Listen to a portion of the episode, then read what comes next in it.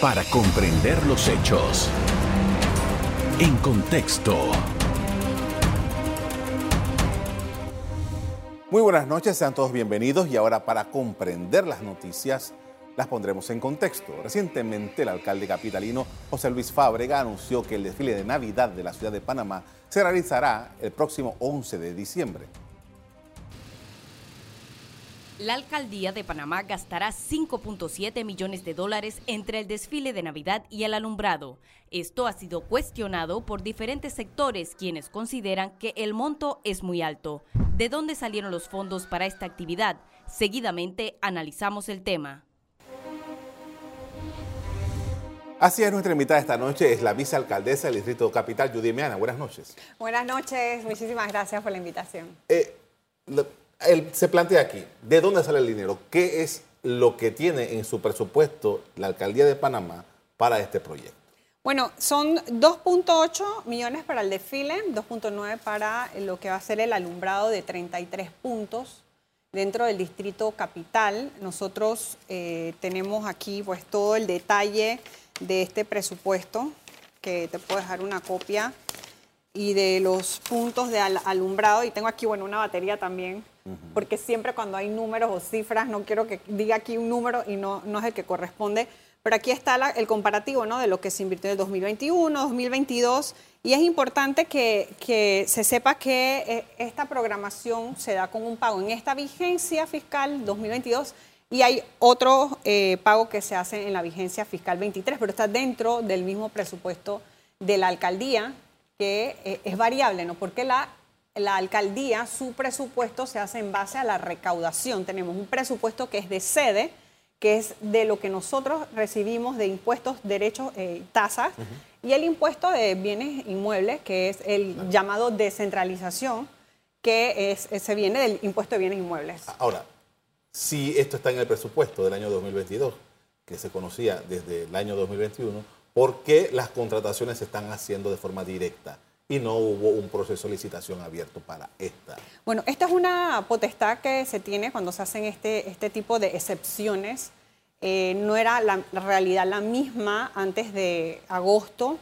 Ahora estamos en un proceso de, de moratoria, de recuperación de carta morosa, donde el equipo económico de la alcaldía puede ir viendo el comportamiento de la recaudación y el alcalde presenta al Consejo Municipal en septiembre entonces esta, esta contratación para hacer la iluminación y el desfile. Luego de dos años que hemos estado sin eh, poder reunirnos, va a ser la primera vez después de la pandemia que vamos a poder reunirnos todos y principalmente, como he dicho en otras intervenciones, no hablando ya como madre, eh, eh, el propósito de esto es para los niños, para que tengan este momento de ilusión, de compartir con sus familias en este gran desfile que va a ser el 11 de diciembre. Y lo importante es que cada, cada dólar que se invierte en este tipo de actividades se va a percibir en la economía, porque estamos hablando de 450 familias que van a tener permisos temporales para que en estos 33 puntos que están dentro de los 26 corregimientos del Distrito de Panamá puedan vender y llevar ingresos a sus casas. 150 permisos para el día del desfile, que también van a poder tener ingresos, y 1.100 eh, profesionales de diferentes ramas, ¿no? soldadores, eh, artistas, artesanos que van a estar en la confección de los 12 carruajes eh, además de todo lo que conlleva la logística, montaje de este desfile, que te tengo el detalle de las contrataciones. Justamente, porque ahí es donde está el asunto. Creo que no hay nadie que se oponga a que los niños tengan un desfile, se diviertan y tal. Definitivo. creo que eso no está en cuestionamiento. Sí, eso no está en cuestionamiento. El, el tema es el uso de los fondos públicos. Exacto. Entonces, si se justifica este monto con la realidad del momento y segundo, con lo que va a tener como contraprestación la alcaldía de Panamá. ¿Cuál es el balance?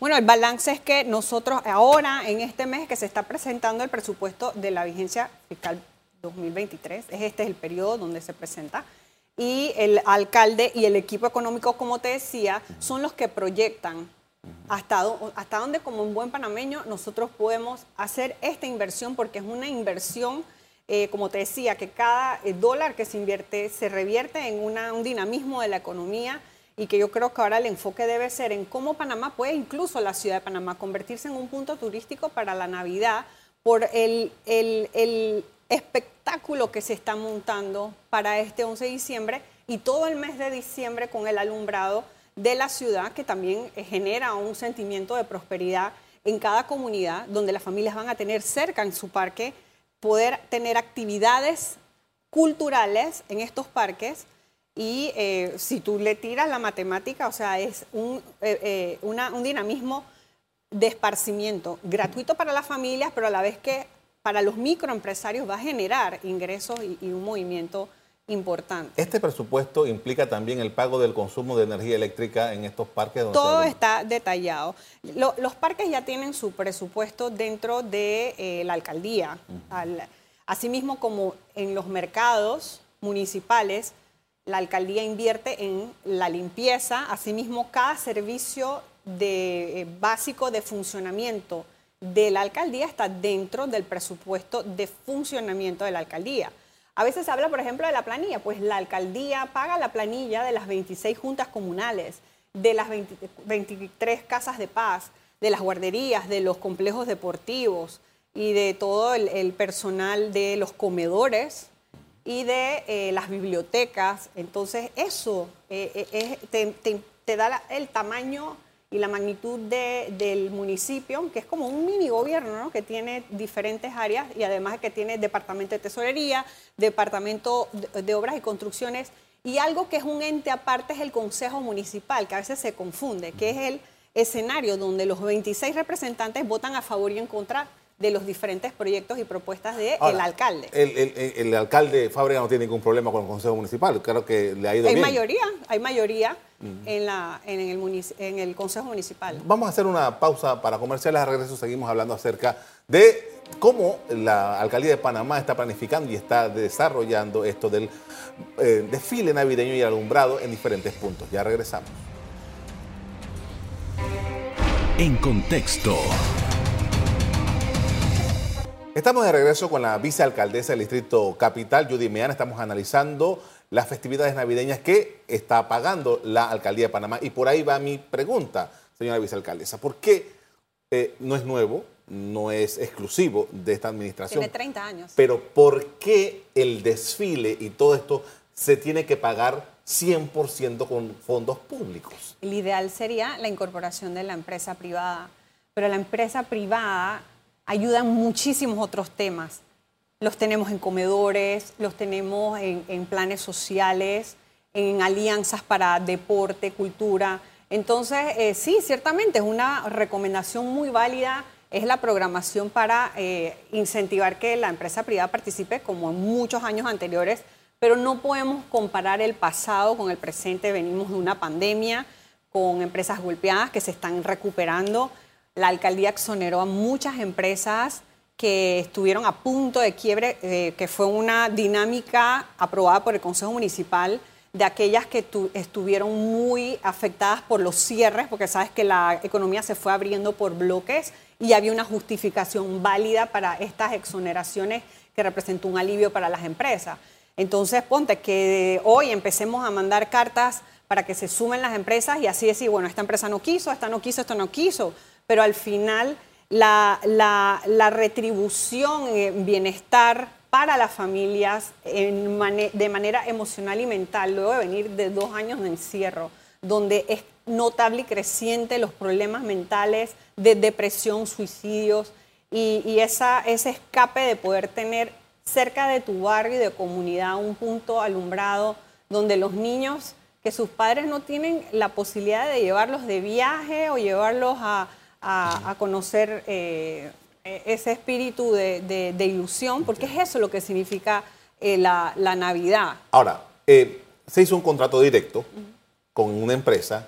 ¿Cuáles fueron los criterios para escoger a esta empresa? Bueno, esta empresa que ya tiene trayectoria, que es Festieventos, aquí, bueno, tengo todos los criterios, todo lo que conlleva punto a punto lo que va a significar el montaje del desfile, el alumbrado, eh, la participación de las bandas, eh, los alquileres de los baños portátiles, que son 300, las graderías, áreas especiales para los discapacitados. Y yo pienso que cuando se generan suspicacias y los ciudadanos, eh, es su derecho, no, no es no se pone en tela de duda o, no se puede cuestionar el derecho ciudadano a la información y también a la transparencia. Entonces nosotros, por lo menos en nuestra página web, que es mupa.gov.pa, tenemos la publicación de todo lo que se eh, invierte, todo lo de la alcaldía e incluso tenemos el 100% de calificación de la autoridad de transparencia. Ahora, el punto aquí es, ¿por qué esta y no otra? O sea, ¿cuántas fueron? ¿Quién, ¿A quién más se le avisó para este tipo de inversión? Eh, ahí es donde está la, la pregunta, ¿no? Claro, es una, una pregunta válida y los detalles de la contratación directa, yo creo que, y, lo, he dicho como directora de comunicación, cuando he tenido reuniones con directores de medios, nosotros enviamos invitaciones a las actividades que hace la alcaldía. Y ese es un momento pues muy importante para que los reporteros entrevisten al alcalde.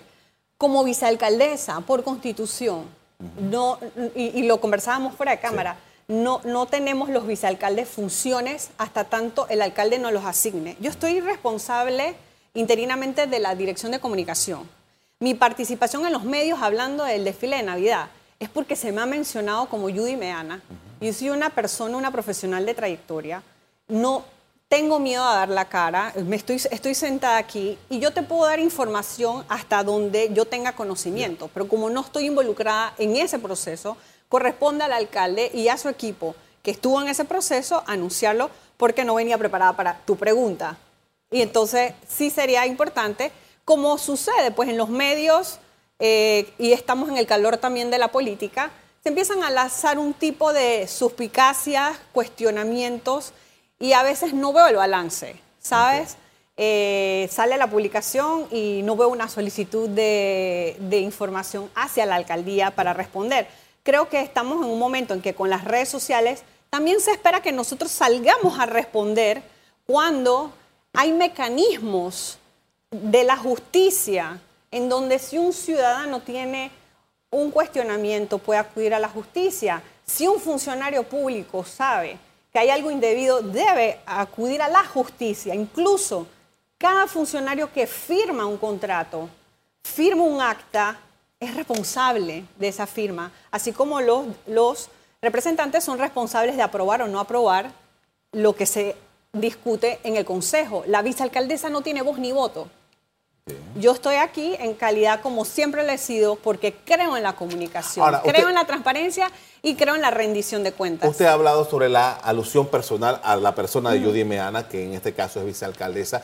El, el, el exalcalde del Distrito Capital, José Blandón, en unas declaraciones en Telemetro esta semana, había, se había presentado y había dicho que usted no había dicho toda la información completa sobre las comparaciones que había hecho entre los eventos de este año y el último que hizo eh, su, administración. Bueno, a mí me sorprendió no las declaraciones porque lo que a mí más me, me, me parece desagradable y desatinado fue un comentario que hizo en su red social Twitter diciendo que yo era una inocente utilizada y cómplice.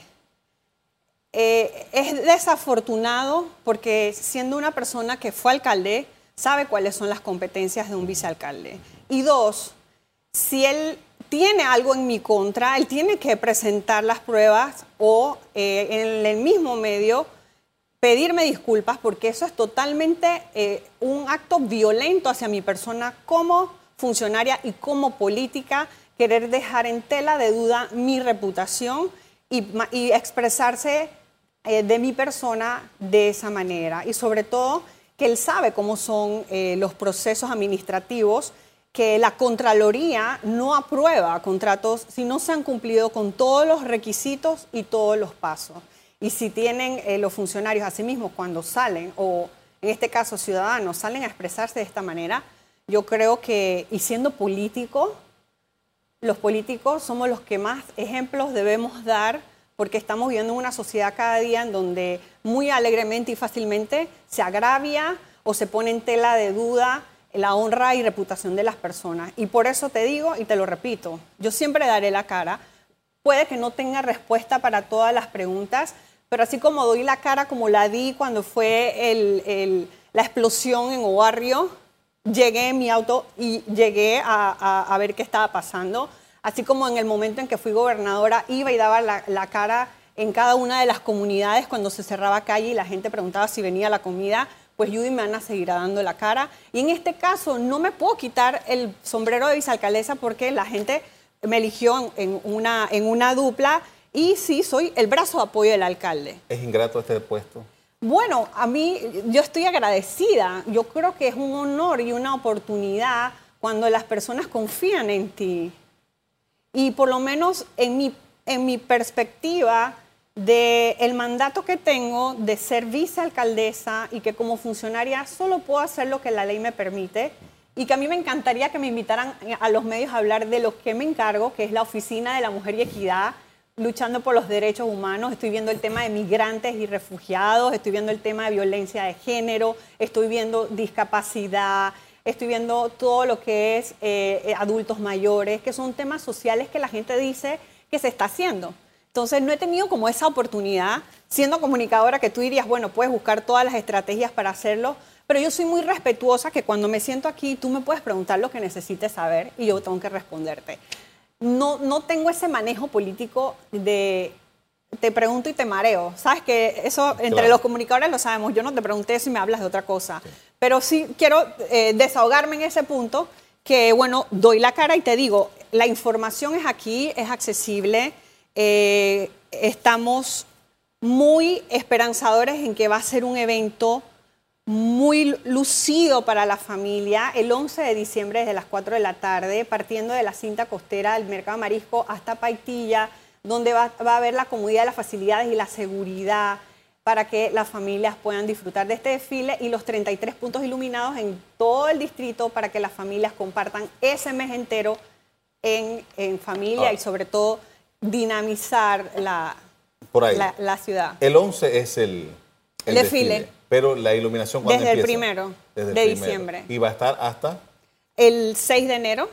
Asimismo, los permisos temporales para venta, que va a facilitar que 450 familias puedan tener ingresos. Y el día del evento, del 11 de diciembre, hay 150 permisos para ese día. La alcaldía tiene un departamento, una dirección de servicios a la comunidad, donde aquellas personas que cumplan con los requisitos, porque tienes que ser mayor de edad, tienes que ser panameño, tener tu carnet de salud en caso que es para venta de comida y llenar este formulario, ahí es donde se hace como lo hicimos para el desfile. O sea, ya todo hay una mecánica para poder dar esos permisos. Por esto vamos a hacer otra pausa para comerciales. A regreso seguimos hablando con la vicealcaldesa del Distrito Capital. Ya regresamos. En contexto. Estamos de regreso con Judy Meana, la vicealcaldesa del Distrito de Panamá. Estamos analizando las festividades navideñas que patrocina la Alcaldía de Panamá.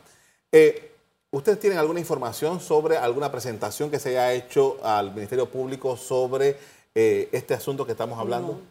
No, hasta, tengo, el, momento, hasta no. el momento no. Ah, hay, hay, una información, todavía yo no, personalmente no la he corroborado. Siempre hay que como notificar asesoría Exacto, legal. Para, Sobre el tema. Si no es así, ¿cuáles son los elementos que ustedes van a considerar para responder tomando en cuenta lo que se está cuestionando? Uno, que es la cantidad de dinero la contratación directa. Y lo otro es lo relativo a, que, bueno, el alcalde había dicho que no iba a haber eh, eh, desfile y que después al, poco tiempo dijo que sí, que se iba a realizar el desfile. Bueno, hay, hay proyectos que están en el presupuesto y hay momentos en que se tienen que posponer. O sea, siempre es una potestad de eh, la cabeza de una institución dependiendo de cómo se van generando algún tipo de, prioridades, ¿no?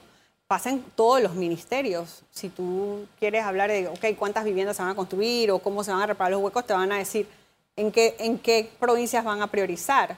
Y, y en este caso, el alcalde cuando dijo que no, al día siguiente yo estaba en un acto y los periodistas me preguntaron, vicealcaldesa, el alcalde dijo que no, pero tenemos a la gente diciendo que por qué no, que, que se haga. Imagínate, me preguntan a mí, pero ¿por qué no se va a hacer? Que deberían hacerlo. Y dije, bueno, el alcalde lo puede reconsiderar sin haber hablado con el alcalde. Entonces le dije, alcalde, la gente me está diciendo que hagan el, eh, hagamos el desfile. Y eh, él dice, bueno, se va a reconsiderar, pues. o sea, que para que veas que si haces o, y si no haces, también siempre se ha polarizado mucho en este tema, porque entiendo que hay más sensibilidad en torno a que eh, el país tiene retos y siempre va a haber eh, situaciones como la basura, por ejemplo, que es competencia de la autoridad SEO, pero la gente dice, bueno, eh, aunque no sea la competencia, sí debería ser de la incumbencia, y eso lo digo yo, ¿no? A veces digo, no es mi competencia, pero debe ser mi incumbencia, porque todos, queremos que la ciudad esté limpia.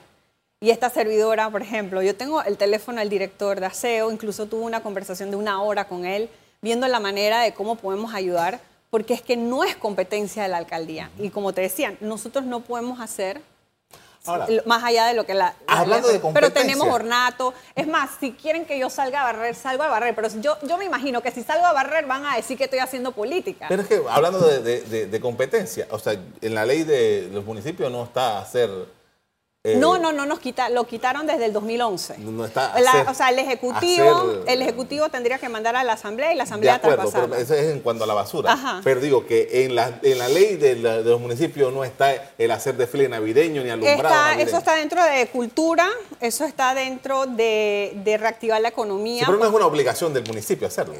Pero mira, tú te imaginas un diciembre Oscuro en diciembre, sí. Ya pasó, Cuando de, Correa a Navarro pasó eso. Sí, y, se resiente. Y se resiente porque eh, eh, hay una percepción de, no hay prosperidad. Yo creo que siempre hay que tener esas luces largas de prosperidad y pensar de que en ese momento, que no solamente la alcaldía está haciendo esto para los niños, sino que las otras instituciones del gobierno central que ven también temas humanitarios, porque la gente dice que si la cena navideña, que los niños eh, que tengan una cenita digna, o sea, las otras instituciones se están preparando para eso.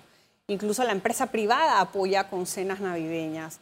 Y la alcaldía tiene una dirección de gestión social. Si una familia está pasando problemas, va a la alcaldía. Hay que hay que trabajar mucho en, esa información ciudadana de acudir a las instituciones y qué servicios te dan las instituciones. Nosotros estamos trabajando en eso para que la gente sepa, bueno, cuando tienes un entierro, la alcaldía ve los cementerios, cuando tienes que pedir un permiso para hacer un espectáculo, público, cuando abres un negocio, hay personas que les caen las multas porque por desconocimiento no saben que después que cerraban en el MISI tenían que darse de baja acá. La alcaldía ve todo el tema del impuesto de circulación. La gente cree que vemos placas. Nosotros solo, la empresa concesionaria la entrega. Pero, por ejemplo, ruido, que es un tema de, salud. Nosotros estamos comisionados con los oficiales. Así tú pones una queja ciudadana, ir con el aparato a medirlo. Pero esa cultura ciudadana de denuncia, que en redes te ayuda yo puedo abrir y veo, ah, está pasando esto en Vista Hermosa o en San Francisco, pero hay que poner la denuncia, hay que acudir a las instituciones, hay que ir a la Casa de Paz, o sea, hay que hacer, eh, impulsar esa, esa cultura de denuncia ciudadana y en el caso de la basura, la cultura de no ensuciar y la limpieza. Las normas municipales, de eso que estás hablando, eh, ¿están acordes con la realidad ahora? ¿Están cortas? Hace falta hacer un cambio sobre las normas eh, municipales. No solamente de las normas, sino que por lo menos, como te decía, la alcaldía se percibe y es como un mini gobierno. Porque en estos días una de las noticias que está en el tapete son los operativos contra los bien cuidados, que ellos se aprovechan del espacio público para cobrar por esos estacionamientos. Hubo un operativo ayer donde fueron conducidos al, al juez de paz, pero eso no fue ayer, se hacen diariamente y semanalmente, eh, solo que en esta ocasión fue un incidente porque sí, yo, y bueno, eso lo considero yo, no puede haber eh, falta de respeto a la autoridad, un uniformado, que evidentemente, como mostraron las imágenes, estaba haciendo el llamado a atención, porque no puedes amenazar a una persona que se estaciona y mucho menos lucrar con el espacio público. Entonces, eh, a que lo, que preguntabas, nosotros, la alcaldía, la, la vigilancia municipal, y el acuerdo municipal, por ejemplo, te dice que los policías nacionales también deben poner orden en el tema de los, de los bien cuidados. y llevarlo ante la autoridad competente. Se lleva ante el juez de paz, pero los jueces de paz son autónomos. Ellos imponen las sanciones, no es la alcaldía. Entonces, es como hay un proceso de mejorar la justicia de paz comunitaria que le corresponde a la Asamblea. hay una serie de, de factores que a futuro Ciudad de Panamá necesita más descentralización en el poder tener más control de su territorio, porque eh, he tenido la, la, oportunidad de compartir experiencias de otras ciudades donde ven muchísimos otros temas, eh, más, temas de seguridad, por lo menos hasta incluso eh, transporte, tránsito, vivienda.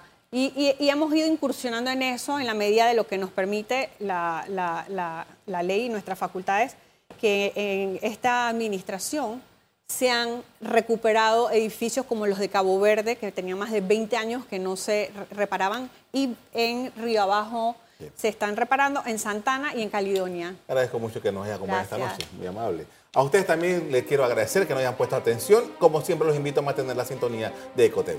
Buenas noches. Para comprender los hechos. En contexto. Revive este programa entrando al canal 1 de BOD de Tigo.